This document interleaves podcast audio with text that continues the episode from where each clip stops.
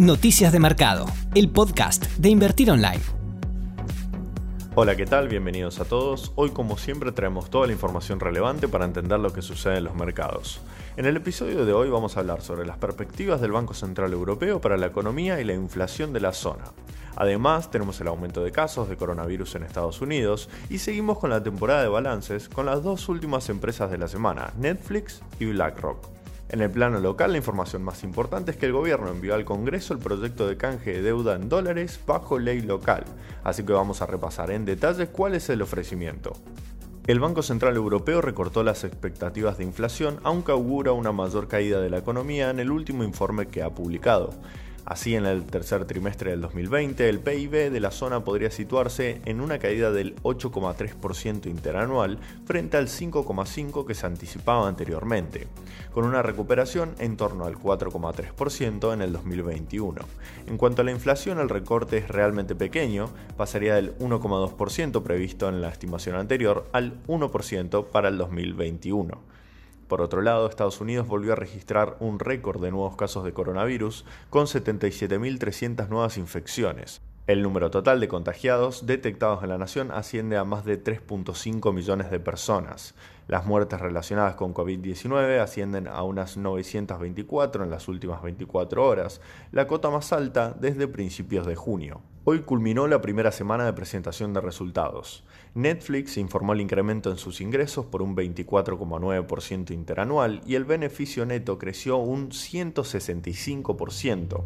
Sin embargo, las acciones cayeron fuertemente en la jornada de hoy por dos motivos. Por un lado, tras la desaceleración de la tasa de nuevos suscriptores al sumar 10 millones de personas en el segundo trimestre y además por registrar un beneficio por acción menor al esperado, de un dólar con 59 frente al dólar con 81 que proyectaba el mercado.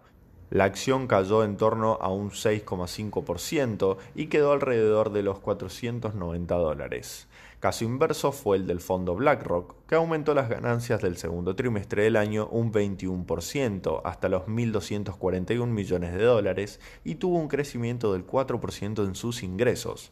Acorde al informe presentado, la solidez registrada se debe a la recuperación de los mercados financieros durante el periodo que impulsó el negocio de la compañía. La acción operó en verde en la jornada de hoy y subió casi un 4% eBay hoy anunciará el cierre del trato por 10 mil millones de dólares con Adevinta u otro grupo liderado por Prosus por la venta de su nuevo negocio de publicidad, el cual permanece clasificado hasta el momento. Este negocio generó 83 millones de dólares en ganancias en el primer trimestre del 2020, el cual espera ser superado debido al incremento en la actividad de los mercados en línea. La noticia del día es que el gobierno envió al Congreso el proyecto de ley para canjear la deuda en dólares emitida bajo legislación local. La propuesta incluye a unas 14 letras del Tesoro en dólares, 12 de ellas LETES y 2 LELINK, más 15 bonos, entre los que se destacan el AO20, el AI24 y el DICA.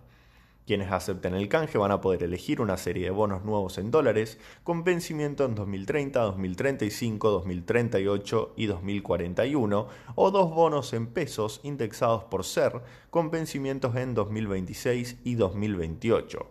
Si no se elige ninguna de las opciones, te reperfilan o patean todos los pagos hasta por lo menos fin de 2021, que es un año más de lo que ya estaba reperfilado. Si elegís cualquiera de los dos, te dan un bono en dólares a 2030 por, para reconocer intereses corridos no pagados hasta ahora. Esto es igual que lo que hicieron con los eh, bonos de ley extranjera, con el canje de ley extranjera. Además, si tomas este canje, pero Argentina termina siendo una oferta mejor, podés plegarte a la nueva y mejor oferta, salvo que esta nueva oferta no sea una oferta per se, sino un pago exigido por un tribunal. Por supuesto, esto resta ser aprobado por el Congreso, con lo cual puede tener múltiples modificaciones entre su envío y su aprobación. Para entender el tema un poco más, estamos hablando de la reestructuración de deuda por algo así como 46 mil millones de dólares, de los que se estima que más de la mitad se encuentra en manos de privados.